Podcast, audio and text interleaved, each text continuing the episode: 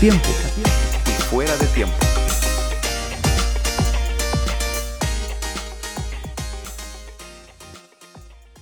Hola, hola. Espero que te encuentres lo mejor posible y que estés teniendo una bendecida semana laboral.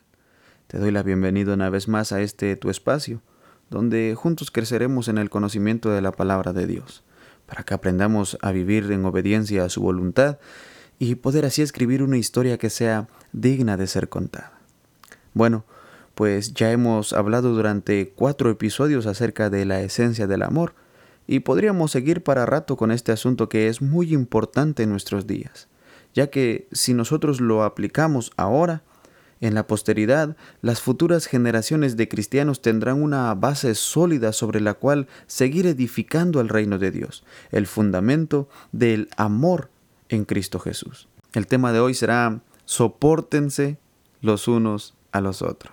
Este tema me ha parecido fascinante y bastante divertido porque eh, cuando estaba eligiendo el tema, se me vino a la mente una de las tantas frases que mi mamá nos decía a cada rato a mis hermanos y a mí, ya que somos numerosos y hombres en su mayoría.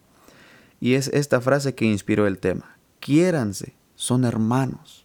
Ella nos repetía mucho esto porque hubo una etapa de nuestra vida en la que no podíamos tener una reunión o un viaje en familia sin que saliéramos enojados por cualquier tontería.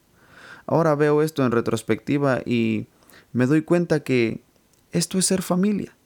No todo es alegría, también hay momentos de tensión y desacuerdos. Pero a pesar de todas estas subidas y bajadas, no cambiaría a ninguno de mis hermanos. Bueno, a menos de que alguien me llegue al precio, claro. y es que a pesar de nuestras diferencias de carácter hay algo que ha permanecido por encima de todo, y es el amor. Podemos estar en medio de la discusión más fuerte, pero si algo le pasa a alguno de nosotros, se nos olvida por completo tal situación y nos enfocamos en lo que verdaderamente importa, que es el bienestar de uno de los nuestros. Y esta actitud protectora y de amor no es algo nato en nosotros, no nacimos con este instinto, sino que fue inculcado en nosotros por nuestra madre, una persona que es muy importante e influyente en nuestra vida. Desde pequeños Nunca nos faltó un te amo, un abrazo, un beso, un consejo, un consuelo. Siempre nos enseñó a amarnos, a cuidarnos entre nosotros, a respetar, a ser serviciales, atentos, caballerosos, y aunque en algún momento todos, todos pasamos por una etapa de rebeldía, esa semilla que ella plantó en nuestro corazón, la semilla del amor, ni las aguas más profundas pudieron ahogarla, ni la oscuridad más grande en nuestro corazón evitó que esta semilla germinara Prueba de ello es que aquí tienes a tu servidor no solo hablando acerca del amor. Tengo plena seguridad y confianza de que cada una de las personas que me conocen, cada uno de aquellos que han compartido conmigo, han visto que si algo me interesa es ser genuino y amar de la misma manera. Sé que la mayoría tendrá algo bueno que decir de mí. No lo digo por vanagloriarme, pues, como he dicho en el episodio anterior, estoy muy lejos de ser perfecto. Lo digo porque cuando veo a Jesús, él conservó sus cicatrices, como evidencia de que él había sido a quien crucificaron, mataron y sepultaron, y que ahora había resucitado. Sus cicatrices fueron el testimonio que conservó para mostrarle a sus discípulos, especialmente a Tomás, como podemos ver en San Juan capítulo 20 versículo 24. Pero Tomás llamado Dídimo, uno de los doce, no estaba con ellos cuando vino Jesús. Entonces los otros discípulos le decían, hemos visto al Señor. Pero él les dijo, si yo no veo en sus manos la marca de los clavos, y si no meto mi dedo en la marca de los clavos, y no meto mi mano en su costado, no creeré jamás. Ocho días después, sus discípulos estaban adentro otra vez y Tomás estaba con ellos. Y aunque las puertas estaban cerradas, Jesús entró, se puso en medio y dijo, paz a ustedes. Luego dijo a Tomás, pon tu dedo aquí y mira mis manos, pon acá tu mano y métela en mi costado, y no seas incrédulo, sino creyente. Entonces Tomás respondió y le dijo, Señor mío y Dios mío. Jesús le dijo, porque me has visto, has creído.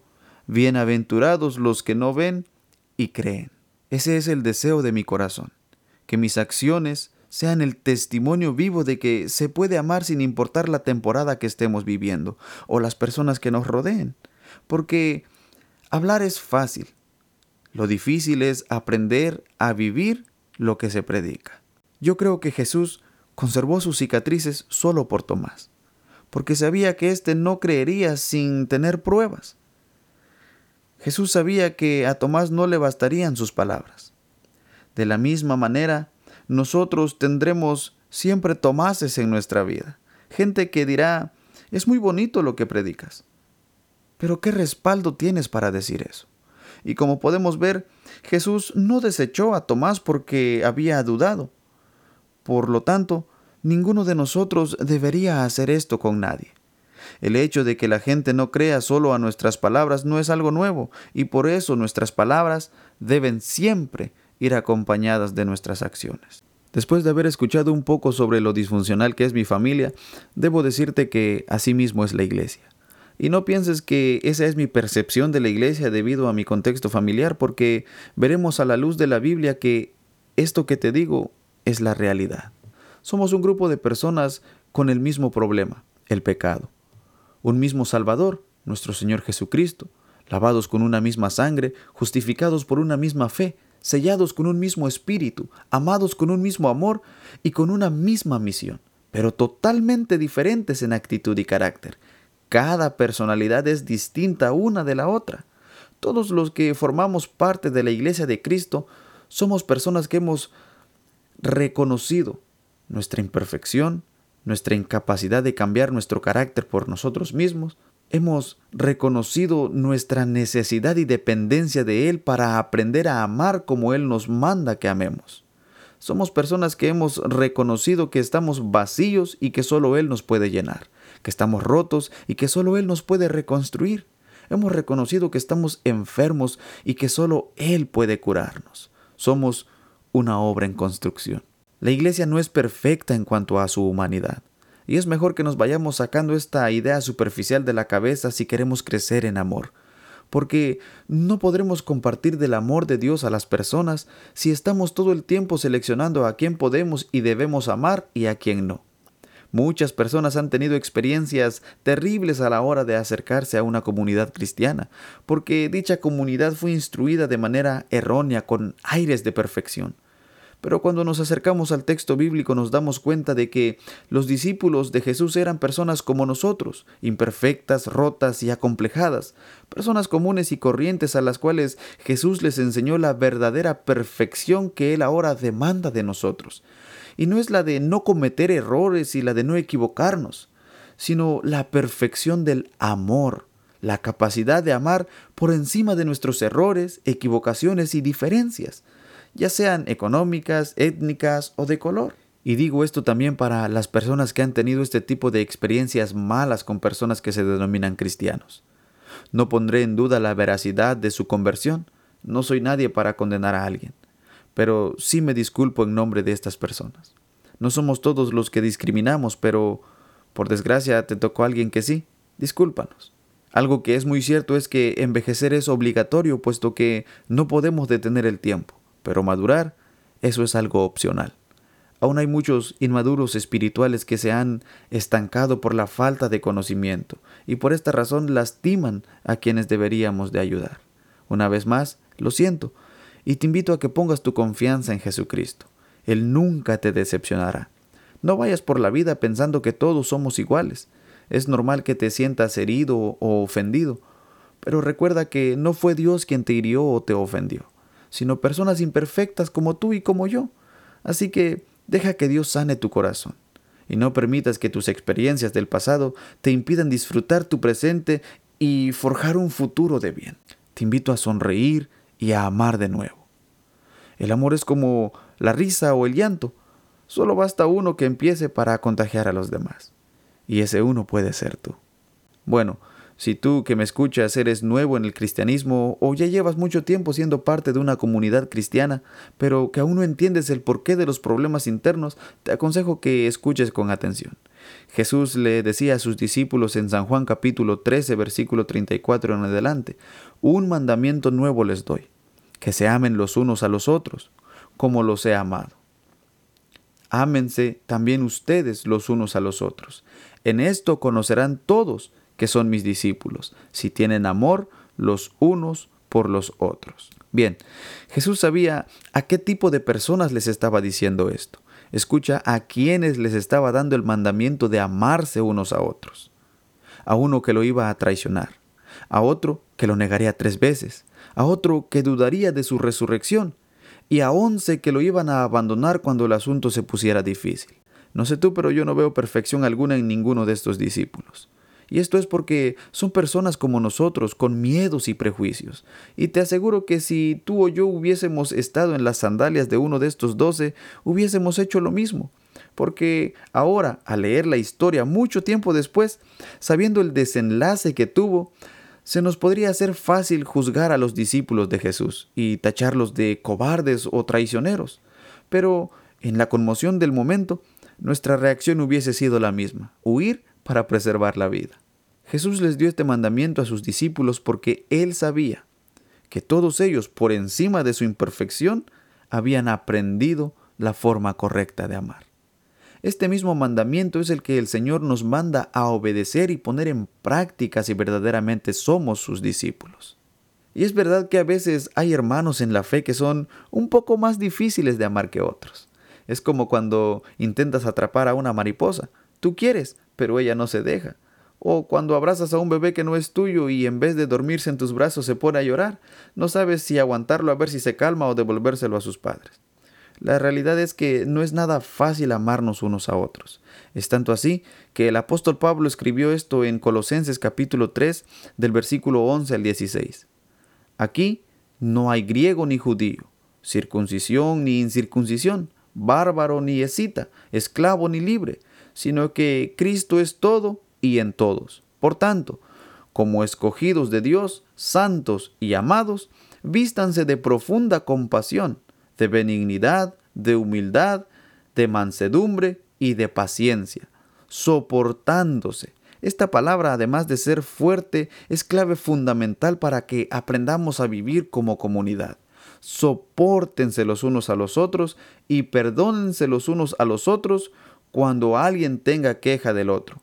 De la manera que el Señor los perdonó, así también háganlo ustedes. Pero sobre todas estas cosas, vístanse de amor, que es el vínculo perfecto, y la paz de Cristo gobierne en su corazón, pues a ella fueron llamados, en un solo cuerpo, y sean agradecidos la palabra de Cristo habite abundantemente en ustedes, enseñándose y amonestándose los unos a los otros en toda sabiduría, con salmos, himnos y canciones espirituales, cantando con gracia a Dios en su corazón. El apóstol Pablo escribió alrededor de trece cartas, o al menos fueron solamente estas trece cartas que sobrevivieron al pasar del tiempo. Cada una de las cartas que Pablo escribió se las envió a diferentes comunidades jóvenes de creyentes, comunidades o iglesias que él había plantado a lo largo de su ministerio como misionero. En cada una de estas cartas, Pablo trata diferentes temas. En algunas se puede ver que se las escribía a comunidades que estaban creciendo en el conocimiento y en el amor de Dios, crecimiento que se veía reflejado en el buen testimonio que tenían en el lugar donde estaban establecidos. Pero en otras vemos a Pablo tratar con problemas muy grandes dentro de las comunidades de creyentes. En este caso Pablo le escribe a la comunidad cristiana que se encuentra en la ciudad de Colosas. La antigua ciudad de Colosas fue construida en una ruta comercial importante que atravesaba el valle del río Lico en la provincia romana de Asia Menor, en la esquina suroeste de la actual Turquía. La ciudad se volvió famosa porque allí los colosenses fabricaban una hermosa tela de lana de color rojo oscuro. Sin embargo, la importancia de Colosas como un centro de negocios disminuyó significativamente alrededor del año 100 a.C., cuando se fundó la ciudad vecina de La Odisea, la cual representaba una competencia activa y comercialmente agresiva.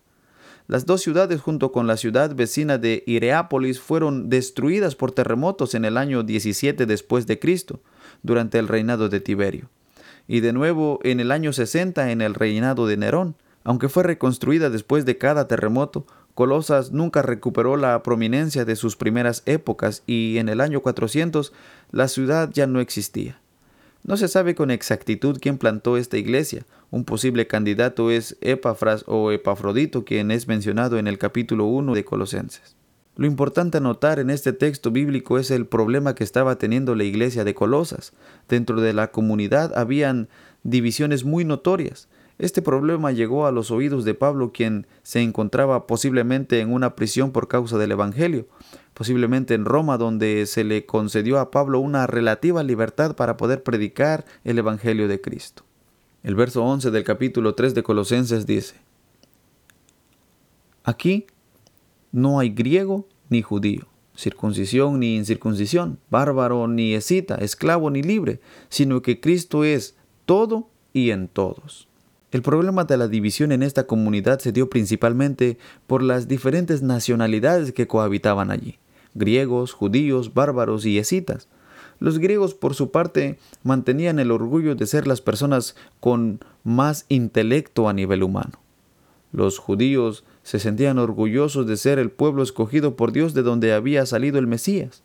Los bárbaros eran discriminados por ser tribus nómadas que habitaban a las afueras del imperio romano, lo mismo que los escitas. Y esto es algo similar que vemos hoy en día. Las comunidades de cristianos están compuestas en su mayoría por personas de una misma nacionalidad o etnia. Y cuando alguien de otro lugar llega a la congregación, este extranjero, por llamarlo de alguna manera, se cohíbe y no se siente libre.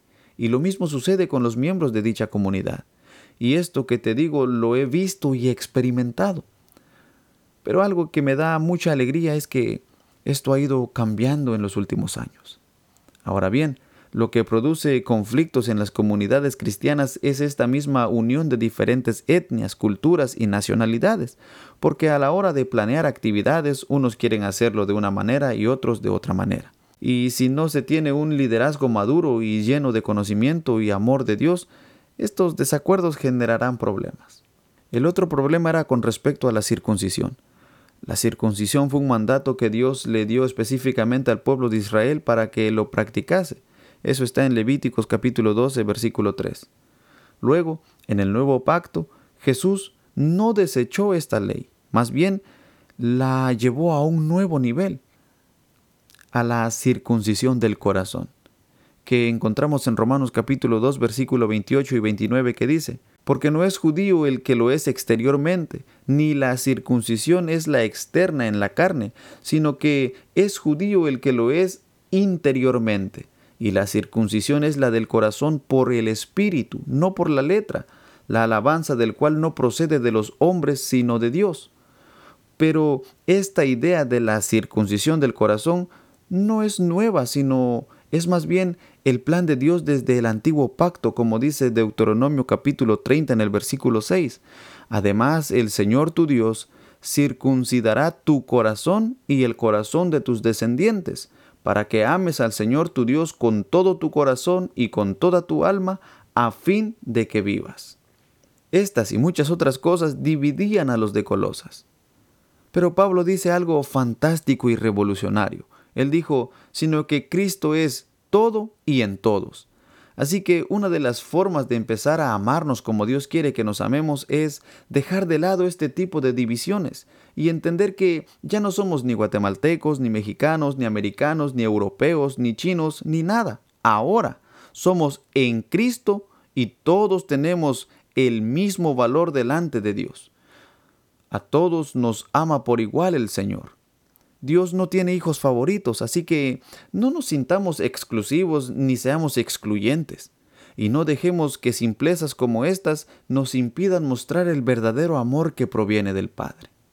Porque como sigue diciendo la carta de Pablo a los colosenses, por tanto, como escogidos de Dios, santos y amados, vístanse de profunda compasión, de benignidad, de humildad, de mansedumbre y de paciencia, soportándose los unos a los otros y perdonándose los unos a los otros. Como escogidos de Dios en Cristo Jesús, somos santos y amados. La palabra santo significa apartado de o apartado para. En este caso, Dios nos hizo santos para ser amados y para amar. Por eso debemos vestirnos de profunda compasión para que nos duela el dolor de nuestro prójimo y podamos así hacer las obras que necesitamos hacer para ayudar a nuestro prójimo en vez de criticarlo, juzgarlo o condenarlo. Necesitamos obrar con benignidad, o sea, con obras buenas hechas en Cristo Jesús, por ese amor que se derramó en la cruz sobre nosotros. Además, necesitamos humildad, mansedumbre y paciencia. Estas tres características nos ayudarán a aprender a hacer algo que no estamos acostumbrados, y es obedecer, a agachar la cabeza, a mantener la boca cerrada en ciertas circunstancias, a entender que no todo tiene que ser a nuestra manera, que en la multiforme gracia del Señor está el crecimiento espiritual de una congregación. Si empezamos a poner estas instrucciones en práctica, veremos cómo el nombre de Dios será glorificado en nosotros y por nosotros. Así que, amados, vayamos y hagamos lo que Dios nos ha mandado a hacer, a amar y a hacer el bien sin mirar a quién, y demos en gracia lo que por gracia hemos recibido. Me despido de ti con un fuerte abrazo, deseando que el Señor te bendiga y te guarde todos los días de tu vida.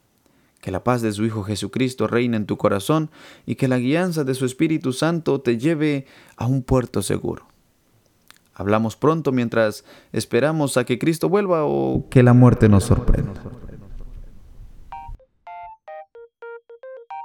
Encuéntranos en Facebook e Instagram como A Tiempo y Fuera de Tiempo Oficial. Si tienes preguntas o sugerencias con respecto a los temas que tratamos en este podcast, no dudes en ponerte en contacto con nosotros a través de nuestras redes sociales o envíanos un correo electrónico a a tiempo.fuera de tiempo Estaremos gustosos de poder interactuar contigo.